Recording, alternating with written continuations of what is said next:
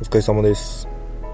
今日は次に起こるとされる南海トラフ巨大地震がどれだけ危険なのかということを理解していただくために考えられる被害の様子をできる限り具体的に話していこうと思っておりますので、え、かなり尺が長くなってしまうかもしれませんが全て本当に重要な話になりますので途中休憩を入れながらでもぜひ最後まで聞いていただけると嬉しいです。たかが数十分の話を聞いて将来的に命が助かるんだったら全然高くない投資だと思います。南海トラフ巨大地震については様々な被害想定がされていますが災害には筋書きはありません。起こる季節や時間帯場所などによって被害の様子は全く異なりますし個人においてはその時の心理状態によっても被害が大きく異なってきます。どんなことが起こっても慌てず冷静に行動するために重要なことは災害を知ることです。災害で最も被害を拡大させている正常性バイアスも、え災害に関する関心や無知から来ていることがほとんどです。では前置きはこれまでにしてまず日本で最も人口や経済の集中する東京都ですが被害想定地域として挙げられることは少ないです。震源から離れていて津波も三浦半島や入り口が狭く水深の深い東京湾で減水し水門が陸地への侵入を防いでくれるとしてあまり影響はないと考えられていたんですね。しかしそんな東京でも南海トラフ巨大地震での津波想定を見ると必ずしも安心することはできないということが分かります。まず東京に所属している神津島や、えー、三宅島などでは最大で20メートルを超える津波で完全に水没すると考えられます。東京湾内では千葉県中央区や東京区部で最大3メートルとされています。現在の東京湾の防波堤や水門はマグニチュード8.7の地震を想定して建造されています。もしそれより強い揺れや液状化現象でそれらが破壊されてしまえば津波は簡単に陸地に押し寄せ河川を逆流してしまうことが考えられます。そうなると例えば海抜0メートル地帯が広がる荒川流域には一気に海水が流れ込むでしょう。そしてその地区には150万人もの人々が暮らしています。またそれよりも危険なのは地下鉄や地下街です。地上で1メートルほどの浸水であっても、えー、地下はすでに水が溢れている可能性があるんです、えー、そして津波が地下街に侵入した場合のシミュレーションを見てみると海水は地下鉄網をたどって予想もつかないほど広域まで広がりました。東京の地下街が巨大な水槽となってしまうのは時間の問題なんですね。そして都心に集中する、えー、高層ビル群では長周期地震動が発生します。南海トラフ地震のような海溝型地震では特に発生しやすいとされるもので東日本大震災でも首都圏の高層ビルは非常に大きく、えー、長時間の揺れが続きました。関東平野は柔らかい堆積層でできているので長い揺れが起これば共振現象というものが起きやすいです。地震波の周期が3秒以上の長くゆっくりとした揺れの場合例えば30階建て高さ100メートル以上のビルでは揺れ幅が最大3メートルまで広がり10分近くまで揺れが続くとされています。新潟県中越沖地震の際にはこの長周期地震動によって200キロも離れた東京の六本木リーズのエレベーターワイヤーが切れるという事故も実際に起きています。このようにたとえビル自体が崩れなくても長周期地震動に襲われると内部の様々な部分に大きなダメージを受けることになります。また高層ビルが密集する都市では空からガラスや家具コンクリートや看板応援機器などが降ってくる可能性は否定できません。地上で揺れが収まっていても高層ビルは長周期地震動によってまだ大きく揺れている可能性がありますので安心せず安全な場所へ避難しないといけません。南海トラフ巨大地震で一番懸念されているのは地震発生後すぐに襲ってくる津波です。1854年に起こった安政東海地震では房総半島から四国にかけて津波が襲来し三浦半島では高さ6メートルから7メートルの津波が記録されています。しかしこの時の津波は三浦半島東京湾で大きく減水しており大きな被害は起きなかったとされています。三連動地震であっても中央防災会議では津波はせいぜい2メートルの高さであると想定していたためこれまで東京都に関しては津波ハザードマップは作られてきませんでした。しかし東日本大震災の際に震源から離れた東京湾でも約2.5メートルの津波を観測したことから南海トラフ巨大地震の想定が大きく見直されました、えー、その場合特に重大な被害が出ることが考えられるのが神奈川県です神奈川県は東京湾や、えー、相模湾に面し、東西に伸びる京浜工業地帯の中心地です。日産自動車や三菱ふそうなどの、自動車大手や住友重工といった大企業の工場群が並んでいます。輸入貨物で最も多いのが原油と液化天然ガスで、輸出貨物は自動車とその部品が多いです。つまりそれらの産業の密集する地域だということなんですね。また神奈川県は東西を新幹線と東名高速道路が横切っています。もし巨大地震が発生すれば、陸では路線や道路が分断され、海では港が破壊される可能性があります。そうなれば首都圏だけにとどまらず、全国の物流に甚大な影響が出ます。ちなみに日本の東京と横浜は世界大都市の自然災害リスク指数で圧倒的1位となっています。具体的にはロサンゼルスのリスク指数を100とした場合2位のサンフランシスコが167なのに対して1位の東京横浜は710と2位の4倍以上の危険性があるとされています。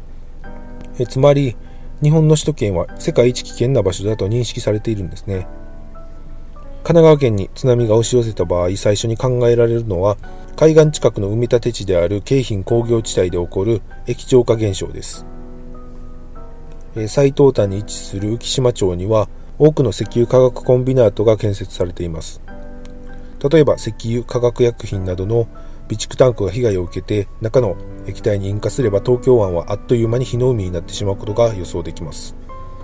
パイプラインで破断が起こり有毒ガスを発生するような液体も、えー、吹き出すことも考えられます。過去の地震被害を見てみると2003年の北海道十勝沖地震でも苫小牧の原油タンクが炎上して44時間燃え続けました。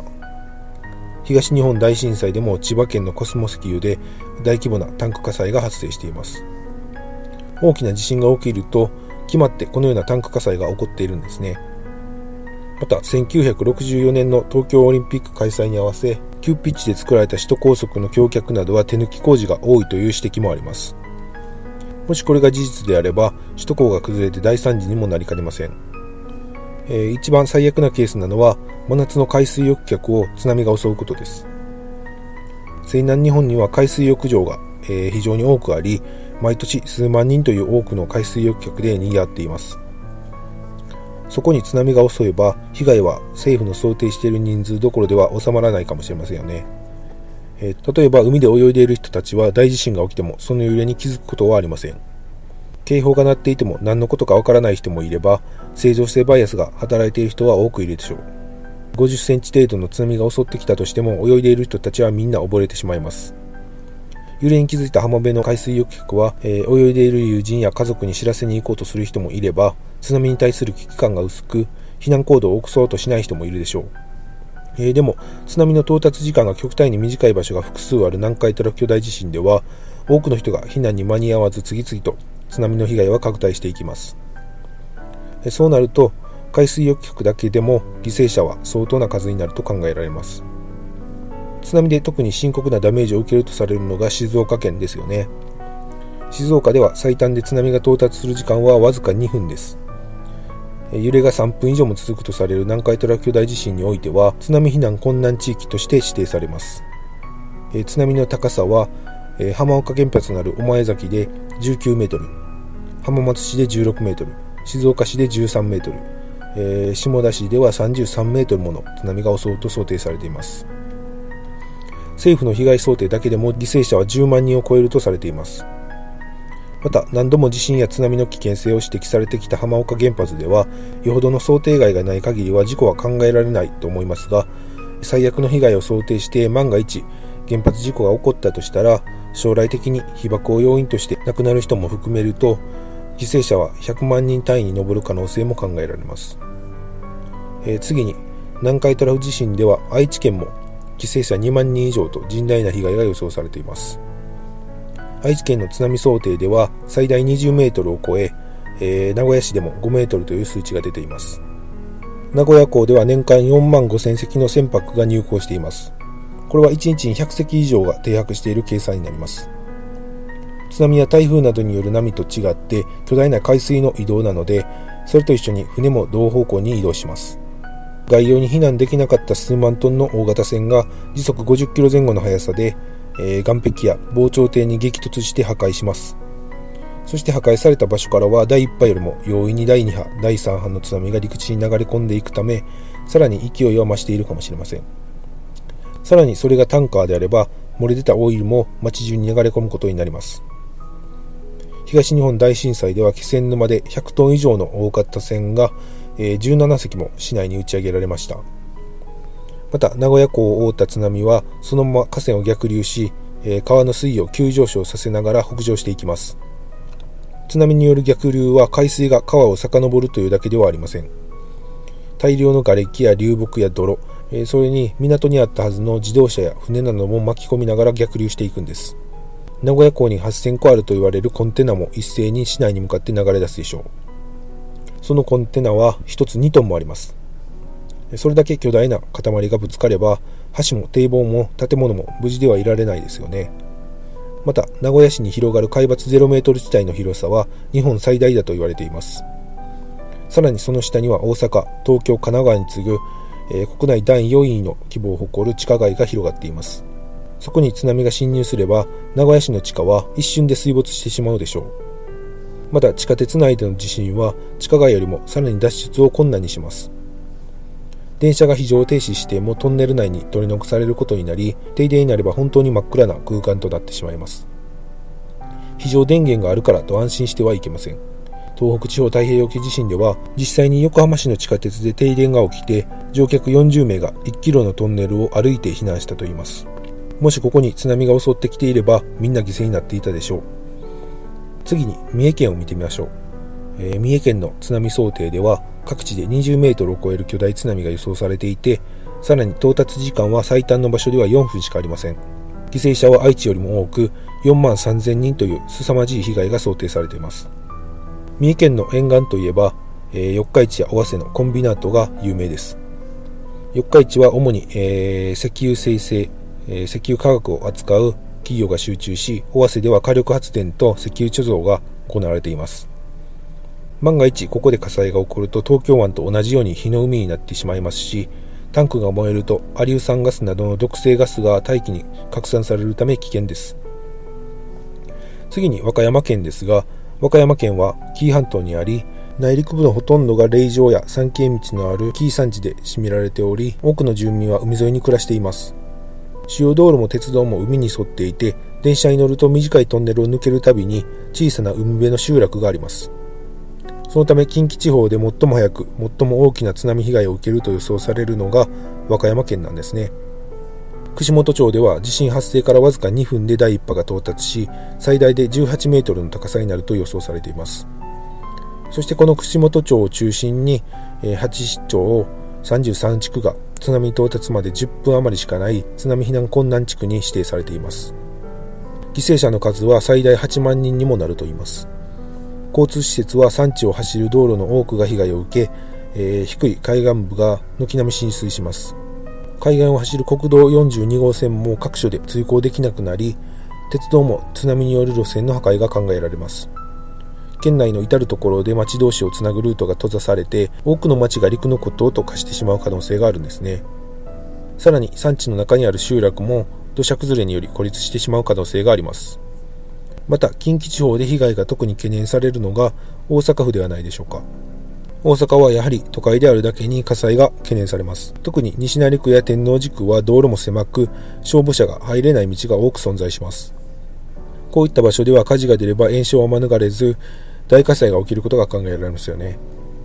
内閣府による南海トラフ巨大地震の被害想定では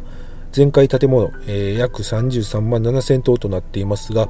そのうちの8割近くにも及ぶ約26万棟は火事によるもので全国最多の数値となっています。また大阪湾沿岸は京浜工業地帯に次ぐ日本第2の工業地帯、えー、阪神工業地帯として知られています。海抜はほぼ0メートルで海岸線は大阪府だけで230キロありそこには700万人以上の人が働いています。こんな場所に大地震続いて津波が襲えば被害は果たして政府の想定内に収まるのでしょうか。えまた、え大阪湾沿岸にあるガス工場などのタンクが一つでも爆発や火災を起こせば密集する工場群では壊滅的な被害となります。有毒物質が大量に大阪湾に流れ出して潮の流れに乗って瀬戸内海全域を汚染するということも考えられます。また多くの人が集まる梅田周辺の海抜は1メートルしかないんですがここにも津波は到達します。そして大阪には JR 大阪駅を中心に日本一の巨大迷路とも呼ばれる巨大で複雑な地下街が存在します。津波は各駅の階段から地下鉄網に流れ込み短時間で大阪の地下を水没させます。京都大学防災研究所が行った実験では高さ2メートル幅82センチの鉄製扉のある地下街に浸水したとしてそこにかかる水圧は10センチで4キロ20センチで16キロ30センチで36キロ40センチで64キロ、えー、50センチで100キロでした。なんとか水圧に耐えながら階段までたどり着いたとしても大量の水が上から流れ込む階段を登るのはほぼ不可能でしょう。このように大阪、名古屋、東京、横浜など都市圏に広がる地下街では必ず地下浸水というリスクがあるんです。次に四国地方に目を向けてみましょう、えー、まず四国でも特に香川県に住む人は災害の意識が低いように感じます。香川県は1年を通して温暖な地域で地震や津波などあんまり考えない人が多いんですね。しかしそんな香川県でも前回の昭和南海地震では犠牲者52人、えー、負傷者273人を出しています。香川県での最大津波高は政府の想定では4メートルとなっています。そして香川県の、えー、津波浸水区域内の人口は約7万4300人です。津波の到達時間は非常に長く、避難する余裕は十分にありますが、かえってそれが被害を生む可能性も考えられますよね。一方、四国の東部を占める徳島県は瀬戸内海沿いのイメージがあるかもしれませんが、その東半分は太平洋に面しています。前回、昭和南海地震では211人の犠牲者を出しています。内閣府発表のマグニチュード9.1の南海トラフ巨大地震では海洋町で20メートル以上、徳島市でも7メートルの津波が襲ってくるとされています。日和佐川と合流する南の奥方川を津波が逆流すると両側の沿岸が海水で溢れてしまいます。そうなると住宅密集地にも浸水範囲を広げていくことが考えられます。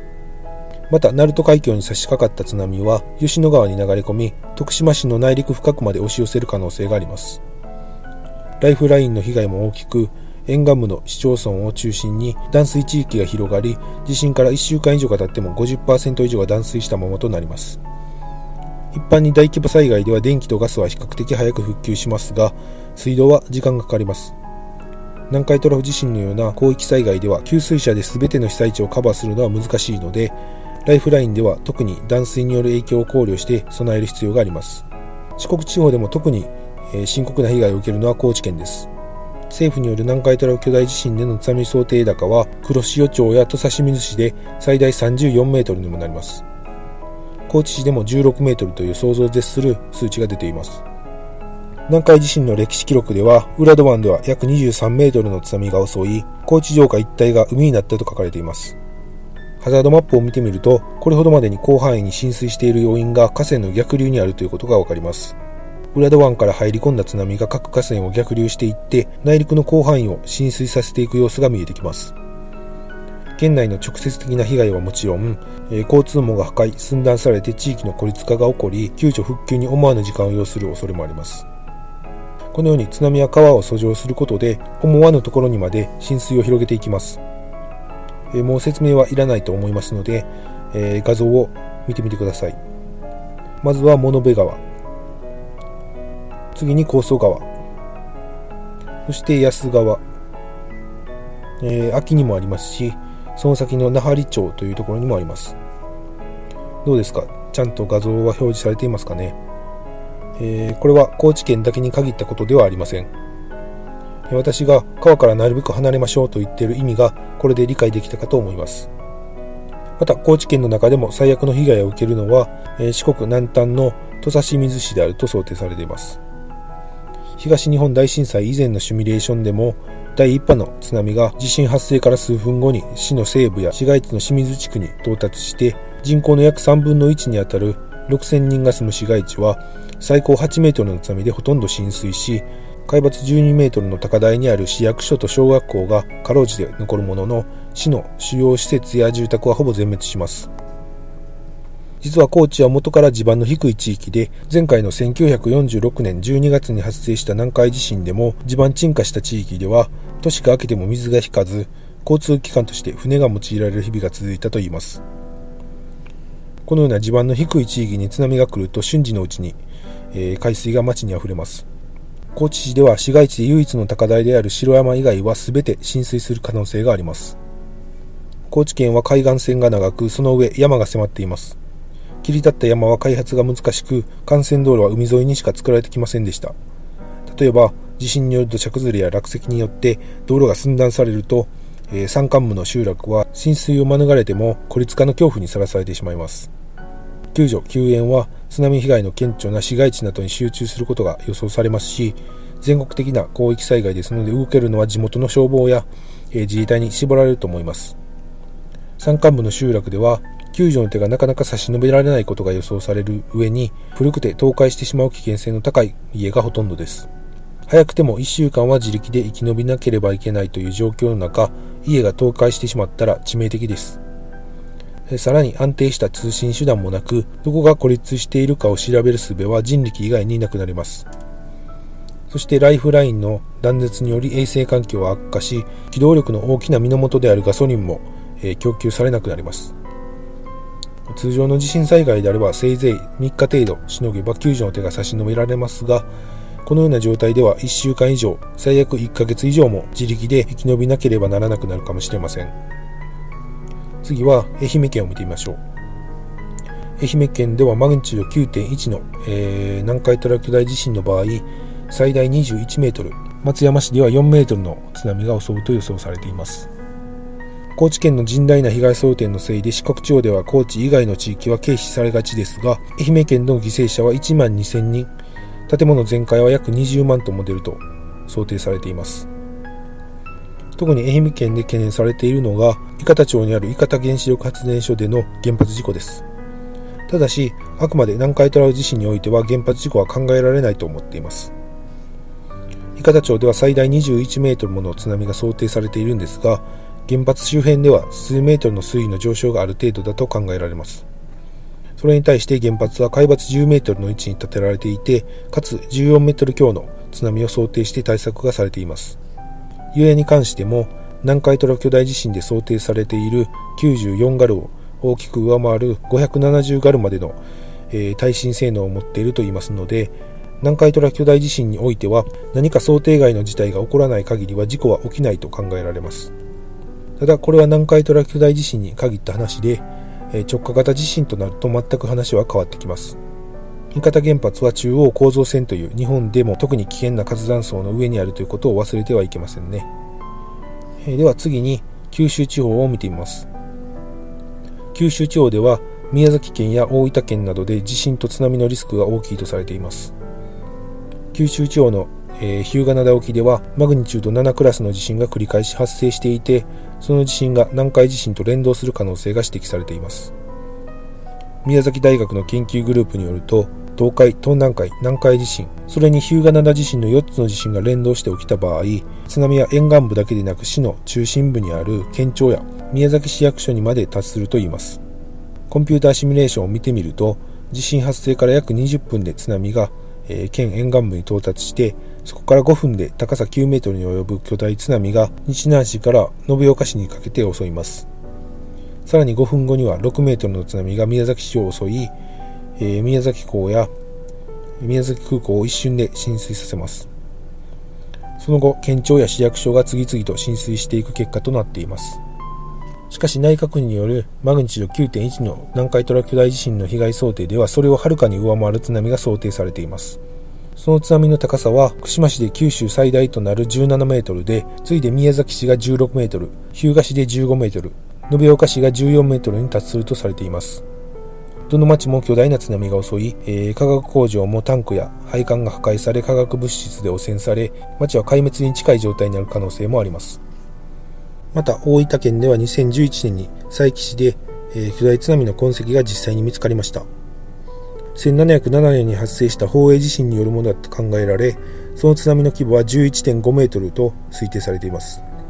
現在の津波想定と比較してもあながちずれはありません。この歴史は今後九州の太平洋側を大津波が襲う可能性を示しているんですね。ただ、この南海トラフ巨大地震の想定をも上回る巨大津波になる可能性も指摘されています。それが日向灘南部沖にある空白域が連動するというケースです。九州南部での火山活動の活発化は、この地震の予兆である可能性が高く、万が一この空白域で大規模な地震が発生した場合、マグニチュード8.7という巨大地震になる可能性があると指摘されているんです。日向灘南部沖にはかなりのエネルギーが溜め込まれていると考えられていて、それが南海トラフ巨大地震と連動した場合、内閣府が発表している被害想定をはるかに超える被害が生じる可能性は否定できないんですね。それでは長くなりましたが、今日はこれで終わりたいと思います。ありがとうございました。